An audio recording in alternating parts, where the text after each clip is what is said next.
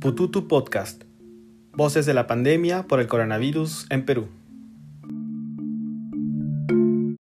Hola, soy Diego. Seguimos en la segunda temporada de Pututu Podcast. Una forma de apoyar el proyecto es suscribirse, comentar y compartir estos episodios. Hoy me acompaña Lisbeth Curay Polo, directora de proyectos y parte del equipo de producción de 5 Minutos 5. Bienvenida, Lisbeth. Hola, Diego. Mucho gusto y también un saludo muy grande a todos los que escuchan y ven a través del Facebook de Pututu.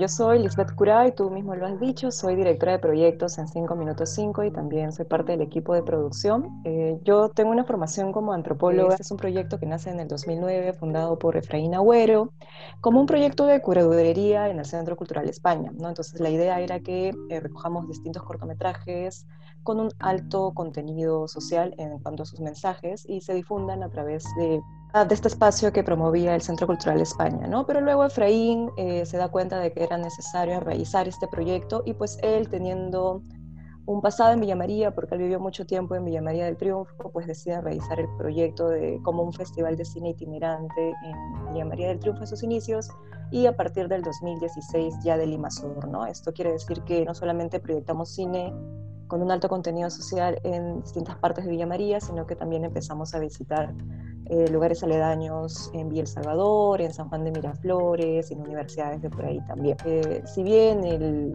digamos, el protagonista del Festival de Cine pues es obviamente el cine, nosotros creemos que el público de Villa María y de Lima Sur merece una experiencia completa de Festival de Cine y por eso siempre intentamos que en todas las proyecciones haya pues un poco de música, un poco de teatro, y tenga el público la experiencia completa de una actividad artística per se que em, muchas veces no tiene, ¿no? Entonces, este festival es un festival de cine alternativo que tiene una propuesta distinta a diversos festivales de cine que existen, al menos en Perú, y eh, lo que busca es reflexionar, reflexionar sobre lo que sucede en nuestros territorios, en nuestros entornos, lo que pasa con las identidades también y y sobre todo también busca llegar a un público que usualmente no es público. Entonces, también se trata de formar públicos, ¿no? Y, darles esta oportunidad y esta alternativa para que ellos realmente puedan escoger qué quieren ver.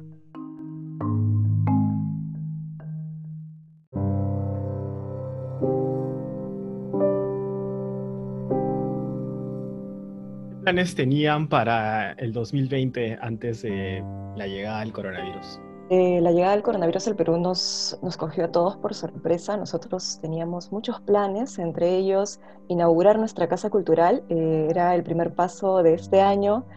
Eh, habíamos venido haciendo festivales de cine itinerantes justamente en el mes de abril y luego algunos talleres en septiembre, pero este año pensamos que era una muy buena idea abrir un espacio cultural que funcione de manera casi permanente durante todo el año y empezamos enero con talleres para niños, talleres de formación audiovisual.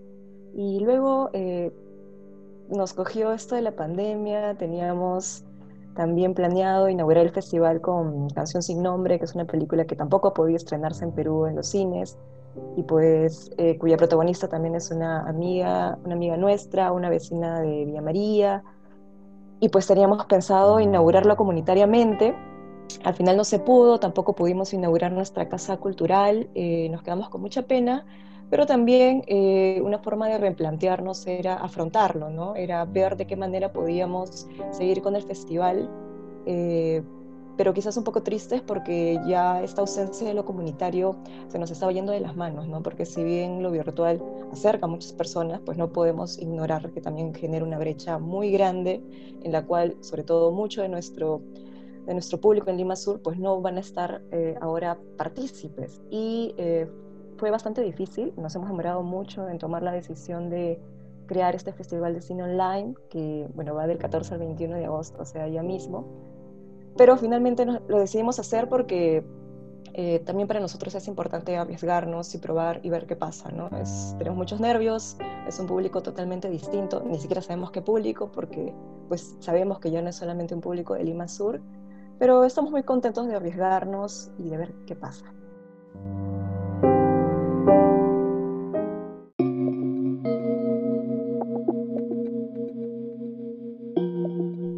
cuéntanos un poco más de esta adaptación y del festival que está ya muy cerca.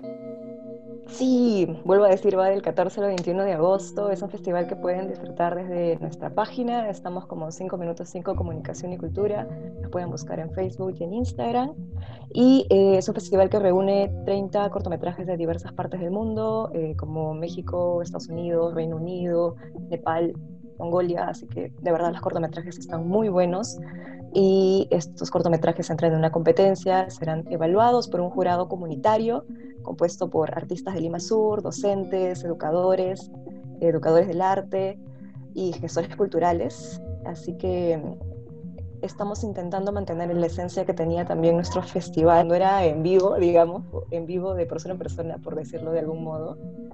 Y eh, también reúne una muestra competitiva de largometrajes peruanos vamos a tener conversatorios, pero hemos también un poco intentado equilibrar pensando en cómo podemos eh, mantener esta esencia comunitaria del festival.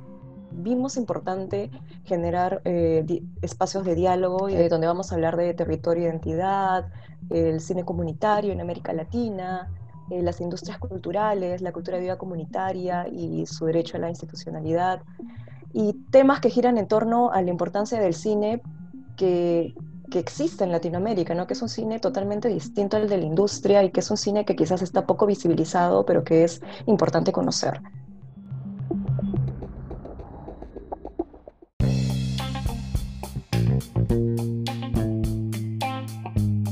Vamos a tener la participación de Ana Rosas Mantecón, que es una antropóloga mexicana que habla mucho sobre el cine latinoamericano y si realmente podemos hablar de un cine latinoamericano en Latinoamérica.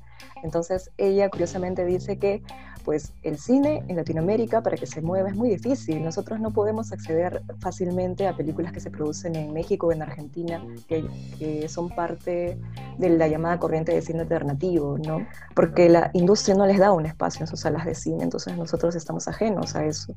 Entonces ella llega a la conclusión y pues que los festivales de cine justamente hacen que el cine latinoamericano siga con vida, porque si no, el cine latinoamericano nunca se conocería. Entonces la apuesta del cine comunitario también va por, va por ese lado, ¿no? que los festivales de cine como el nuestro o como el de otros compañeros que también van a poder conversar con nosotros a través de nuestros diálogos, como experiencias de Chile, de Argentina, que también hacen una forma distinta de cine comunitario a la nuestra, otros enfocados más en los infantes, otros enfocados más, en comunidades. Eh, como los Papuche, dan muestra a, las personas de que existe un cine distinto y un cine que, que, no conocían y un cine que merece ser visto, ¿no? Y que justamente los festivales como el nuestro dan un espacio para generar un público que pueda ver esto, ¿no? Y que se convierta en público, que tenga la opción de, de ser público, porque te decía, no todos llegamos a ser público y no llegamos a hacerlo porque, por un sinfín de cosas, ¿no? Porque no hay internet, porque el cine está lejos de nuestra casa, porque porque no hay, eh, no hay una instrucción educativa tampoco, ¿no? Y entonces muchas veces pensamos, no, es que no les gusta el cine, ¿no? No ven porque no quieren. Pero no es así, porque si no, realmente no tenemos la oportunidad de, llegar a consumir un cine distinto, ¿no? Hay muchas películas de cine peruano que yo todavía no veo y que me gustaría ver, ¿no? Pero ¿cómo? O sea, no, no puedo al menos no, eh, no he visto ahorita opciones para ver, eh, por ejemplo, Canción sin nombre, ¿no? que me muero de ganas de ver, ¿no? que, que, ahorita por el tema de la pandemia, bueno, estamos afrontando esta situación, pero antes de eso la búsqueda también era muy difícil encontrarla en cartelera, nunca estuvo en cartelera y muchas películas más. Entonces sí, los festivales creo que cumplen ese rol de, de generar un espacio de Latinoamérica para Latinoamérica y en eso radica su valor. Quiero invitar a todos los que ven Pututo o la escuchan ¿no? a través del podcast que nos busquen en Facebook como 5 minutos 5 Comunicación y Cultura. Nuestro festival va del 14 al 21 de este mes, que bueno, si quieren también ver cine y disfrutar de un poco de música, pues nuestra plataforma desde 5 minutos 5 los espera y las espera. Gracias Lisbeth, mucha fuerza.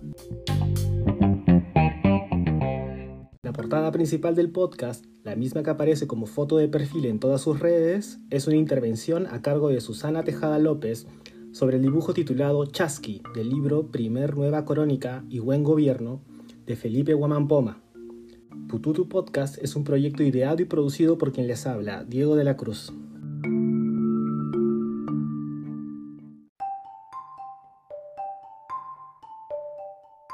La mejor forma de apoyar este proyecto es suscribirte, comentar este episodio, recomendarlo y darle like o corazón para ganarle el algoritmo.